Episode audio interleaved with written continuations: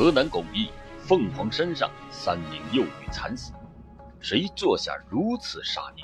请听《血案》系列之《凤凰山血案》，作者方子敬，来源微言大案。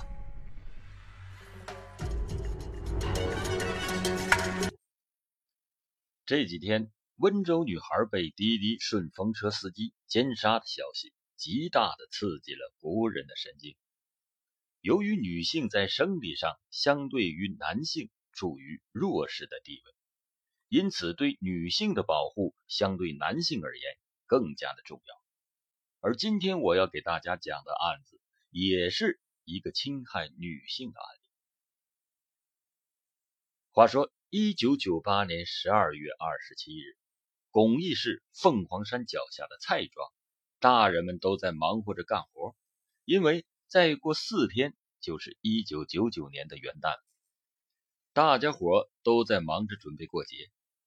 时间来到了下午两点钟左右，村里的三个小女孩赵静静、赵甜甜和傅晨旭结伴一起向村外走去。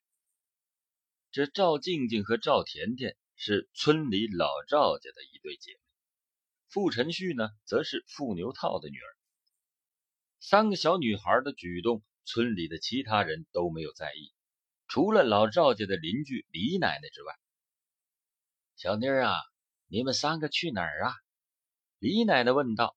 我们去跳绳，别走远了，千万别出村儿。知道了。就这样，三个小女孩消失在李奶奶的视野中。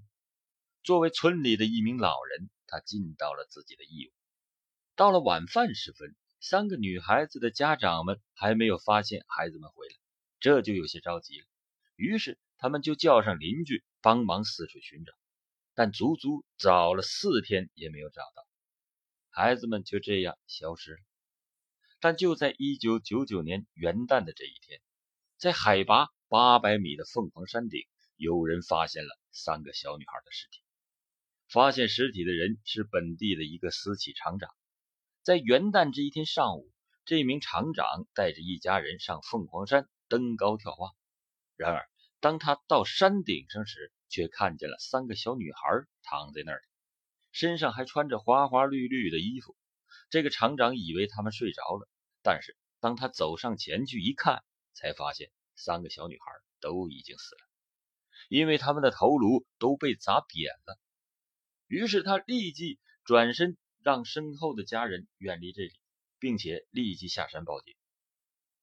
巩义市公安局刑侦副局长王虎山接到报警后，立即带领人马上山。当看到三个小女孩的尸体之后，大多数的刑警立刻流下了眼泪。三个小女孩仿佛是用水做的美丽的小天使，然而她们此时早已经去了天国。经过简单交流之后。刑警们开始对现场开始侦查，并私下里询问附近的人家是否有丢孩子的。很快，消息传来，蔡庄在前几天丢失过三个小女孩。王虎山得知消息后说道：“依我看，这应该是熟人作案，而且是一个人作案。”他的解释很简单：“不是熟人，怎么能把孩子弄到山上来？如果不是熟人，那……”就没有必要把孩子弄到山上来，就地杀害，那岂不是更加的方便快捷？孩子应该是跟着那个熟人自动上山，而通过脚印可以发现，在小孩尸体周围就只有一个成年男子的足迹。这消息一传出来，附近一带的村庄一下子都紧张起来，谣言在空气中蔓延。有人说，南方来了一帮不法之徒。专门挖小孩的心用来配药，老百姓祖祖辈辈受人欺压侮辱惯了，一旦有什么谣言，他们就选择相信，因此谣言是越传越盛。很多家长把自己的孩子都锁了起来，拴了起来，没有一个敢往街上跑的。干警们看到这种情况都非常的着急，上级呢也要求立即破案。巩义市公安局成立了专案指挥部。决定以蔡庄为主，并对周围的村庄进行包点包干调查，对所有可疑对象一网打尽，一个不漏。这一网打下去就罩住了一万多人。王虎山定的排查的标准一共有八条：凡是年龄在十四到三十岁的男性，没结过婚的人，有流氓行为的人，信邪教的人，近期找不到的人，有流窜不轨行为的人，外地打工的人，都要纳入侦查的范围。这一万多人中，又有一百九十六人被重点怀疑监视，对他们在进行第二轮的承包调查。而与此同时，专案指挥部的核心人员立即开始一步一个脚印儿的爬凤凰山。他们从蔡庄出发，到凤凰山底下再爬上去，试验了两次，走了两条不同的路线，但所需时间相差不多，大概在一个半小时左右。从村边到山脚四点二公里，山高八百米，爬上去大概用了十五分钟左右。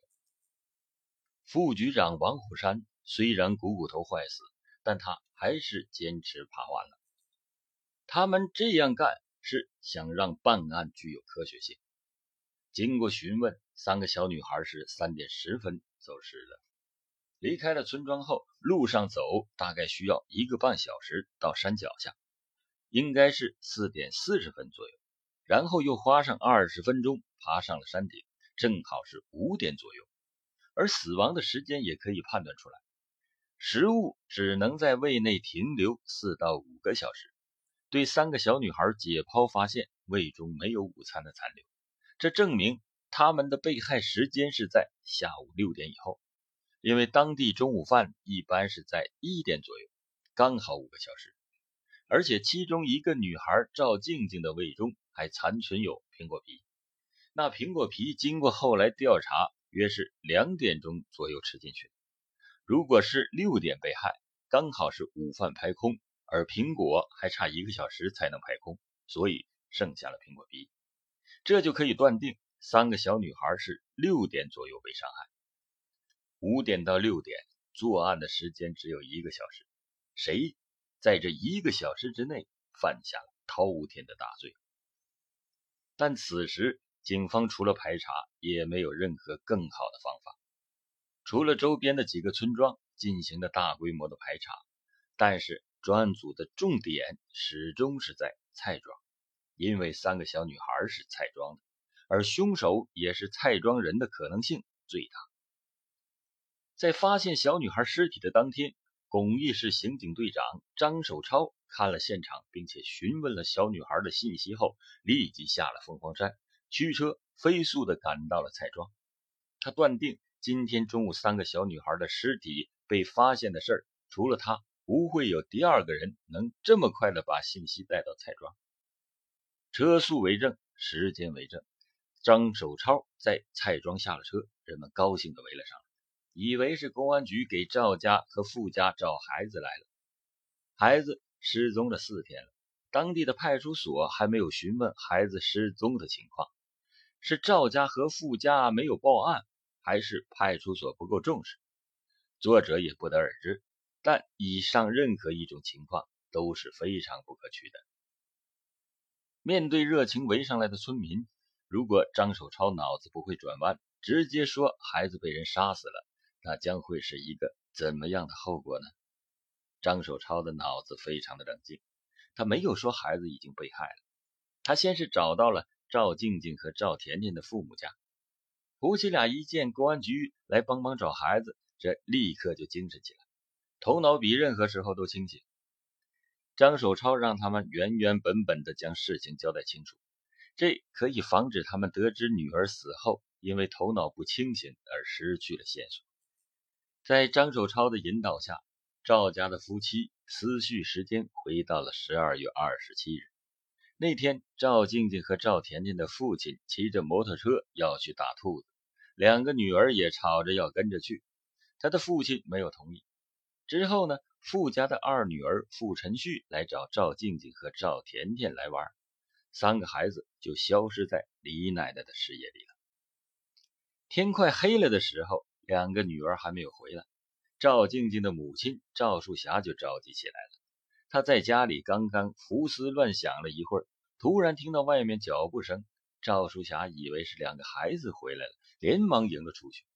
令他没有想到的是，进来的是另一个被害者傅晨旭的父母傅牛套和冯小丽。他们是来问赵静静和赵甜甜回家了没有。赵淑霞回答说还没有。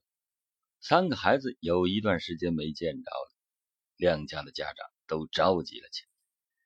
之后，他们又打听到孩子下午向村西走去了。之后，在村口又碰到了付兴洲。找到村民付兴洲后，他说三个孩子要出村，被他拦了一下，又往西走去了。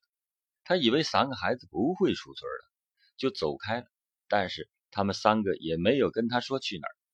之后呢，两家人又在村子的附近寻找。当他们来到了村头打机井的房子附近时，打井的工人正在用晚餐。付牛套隔着很远就问道：“师傅。”见过三个孩子从这里走过去没有？结果呢？其中一个师傅说：“啊见过。”两家人十分兴奋。师傅又接着说：“三个小女孩个头这么高。”他手一比划，大的大约到胸口，小的到腰。两家人一看，确实是自己的孩子。那是下午两点钟左右走过去的吗？师傅回答说：“不是，是刚才走过去的，大约晚上八点钟左右。”张守超听到这儿，心中一愣，这似乎和之前他想的有些出入。之后，两家人就顺着师傅指的方向追了过去。不久呢，就碰到了三个小男孩。他们回身又问打井师傅：“是不是这三个小男孩？”师傅说：“不是这三个小男孩，肯定是三个小女孩。两个大的互相搂着，后面一个小一点的一直哭着说作业没有做完。家长们就。”又立即开始沿着师傅指的方向追了下去，但始终也没有发现孩子的踪迹。又找了几天，仍然是不见踪影。张守超问完情况之后，离开村子之前，偷偷告诉了赵树霞弟弟的真相，并且用车把他送到了凤凰山上，让他上去认领自己的外甥女。这时，凤凰山上发现孩子的尸体消息已经传了出来。村内是一片哭声，家长们都滚成了一团。张守超立即找到了打井的三十二个外地工人，发现一共有四个人见到过三个小女孩，而且都说是晚上八点见到的。张守超觉得他们可能有串供的行为，因为此时的尸检已经结束，孩子们肯定是死于晚上六点左右，而不可能在八点还有人见过他们。于是。他们立即部署人马，在这些工人中查找犯罪嫌疑人。果然发现其中一个工人的裤腿上有血迹，但化验之后证明那不是小女孩的血迹，是这名工人跟别人打架时染上的。张守超仔细的思考了一下，决定第二天一早到村子附近的小学去询问。果然，当询问了几个班级后，有两个小女孩和一个小男孩。承认昨天晚上结伴到机井附近玩耍，很明显，工人们将小男孩误认为小女孩。张守超回到了公安局之后，立即和副局长王虎山共同召开了案情分析会。在会上，他提出了自己的判断：凤凰山脚下的蔡庄面积不大，以蔡庄为中心的西南东三个方向的七百米内也有人家。形成了一个聚居的群落，因此杀害小女孩的人应该就在这七百米的范围之内。大家呢也都认同他这个判断。干警们立即从蔡庄附近住户的南北两头开始排查，见门就进，见住户就打听，最后排查出七个重点嫌疑人。不久呢，一个重要的情况被摸排出来，有人证明。十二月二十七日下午，村民付宪峰曾带着几个小闺女出村，但不能确认是不是被害的那三个小姑娘。这个付宪峰正是七个重点嫌疑人之一。张守超听了这个情况，心中是非常的激动。他立即到付宪峰的家里去询问，发现付宪峰已经消失不见了。付宪峰这个嫌疑人可不是一般的人，他常年在村外流浪。洛阳啊，广州、上海与大理都留下了他的足迹。干警们把1996年到1998年傅先锋打工所接触的关系人一一列了出来，挨个去寻找，但是没有找到他的踪迹。更加困难的是，傅先锋长这么大，居然没有照过照片，连身份证都没有办。但民警们还是想到了办法来辨认他。他们把傅先锋的家人请来了，也把傅先锋的朋友找来了。他们一致的认为，傅先锋的额头像母亲，鼻子像姐姐。脸像哥哥，嘴像弟弟。再用电脑把这四位亲属的不同部位组合起来，果然就出现了一个傅先锋。画像出来之后，蔡庄的二十多人看了都说像。于是干警立即向全国发出了协查通告。然而，经过近一个月的协查，仍然是没有发现傅先锋。就在巩义市警方有些坐不住的时候，一月二十七日。专案组接到通知，说广州清远市收容所收容了傅先锋。很快的，傅先锋被押回了巩义市。经过审讯，他交代了杀害三个小女孩的全部事实。他说，三个小女孩二十七号当天下午碰到了他，其中两个是赵家的闺女，一个是傅家的女儿。赵静静问他看没看见他的父亲，傅宪锋说没有。他又问你弄啥去？傅宪峰说：“去撵兔子。”三个小女孩呢，感到很好奇，于是就跟着他走了。走着走着，四个人就上了凤凰山顶。在山上，傅宪峰就想到了前几天自己看的黄色录像，心中于是升起了一阵邪火，就把傅晨旭叫到了一边，把他的裤子脱了。傅晨旭自然是拼命的反抗，傅宪峰呢，就用石头把他给砸死了。这时候。赵静静和赵甜甜听到声音，也来到了跟前。见到这一幕，两个孩子都吓傻了。一不做二不休，之后傅宪锋又将赵家的小女儿赵甜甜猥亵后杀死了。当要杀最大的女孩赵静静时，赵静静哀求着他说：“先让我给父母磕几个头，再杀我吧。”说完，就跪下来向蔡庄的方向磕了几个头。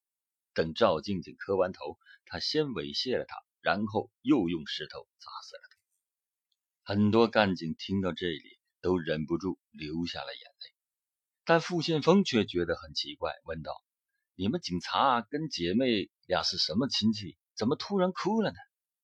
傅宪峰说自己本来就觉得家里困难，这几天正想出去闯闯，看自己有多大的本事，结果那天意外的碰到了三个小女孩。等到了山上，心想干脆不如玩一玩，然后把他们杀了，再一走了之。杀完人之后，他坐上火车，先后去了武汉、衡阳、郴州，最后在广州流浪时被收容所抓住了。你别看傅先锋岁数不大，但经历却是异常的复杂。他第一次猥亵小女孩是在十三岁那年，那次是在地窑里。孩子父母知道后，就暴打了他一顿，他就离家出走去流浪，一直跑到了广东的韶关。十五岁那年，他才被遣送回来。两年过去了，他个子没有长高，但表情却变了，对谁都是似笑非笑的样子。他的父母也有点吃不准他，也就没有指责他，也没敢过于的亲近。这个傅宪峰，他还有个傻兄弟。在他出去流浪前，还是挺喜欢的。结果他回到家之后，不到一天就痛打了弟弟一顿。他父亲自然也就打了傅先锋一顿。打的结果是他又离家出走了。这一走就又是三年。因为家里没有钱，父亲也就没有去找他。三年之后，村里人在洛阳火车站再次见到他。他父亲得知消息后，又把他接了回来。没想到回来住了不几天，他又离开了村子去流浪。这之后，他只是偶尔的回家住上一段时间，其他的时间就是浪迹天涯。父母们也没有办法管教他，只能是听之任之了。有一次回来，他父亲要教训他，他轻轻的一推，就把父亲推倒了。当时他的父亲气的是不行，于是过了不久就病死了。从此他更加的肆无忌惮，终于犯下了弥天的大罪。面对这样一个常年过的不是正常人生活的年轻人，如果任由他在社会上胡混，早晚会酿成大祸。三个小女孩被害的悲剧，如果不想重演，就需要全社会承担起对傅宪峰这样的人管控的重任。当在处死傅宪峰之前，记者问了他一个问题。记者问道：“当赵静静跪下来时，要给父母磕头时，你有没有想过要放过他？”傅宪峰说：“我当时啥也没想，根本就没想放这件事。”那你脑子想什么呢？啥也没想，懵懵的乱作一团。不想就动手杀人，不想才能杀人，想多了就下不了手了。傅宪峰说完这一句话，露出了一种很迷糊的笑容，让人丝毫琢磨不透他在想些什么。由于对孩子的看护力度不足，两个家庭付出了沉重的代价。即使傅宪峰被处死，三个小女孩也活不过来了。作为一个成年人，作者也觉得必须要想些办法，做些什么。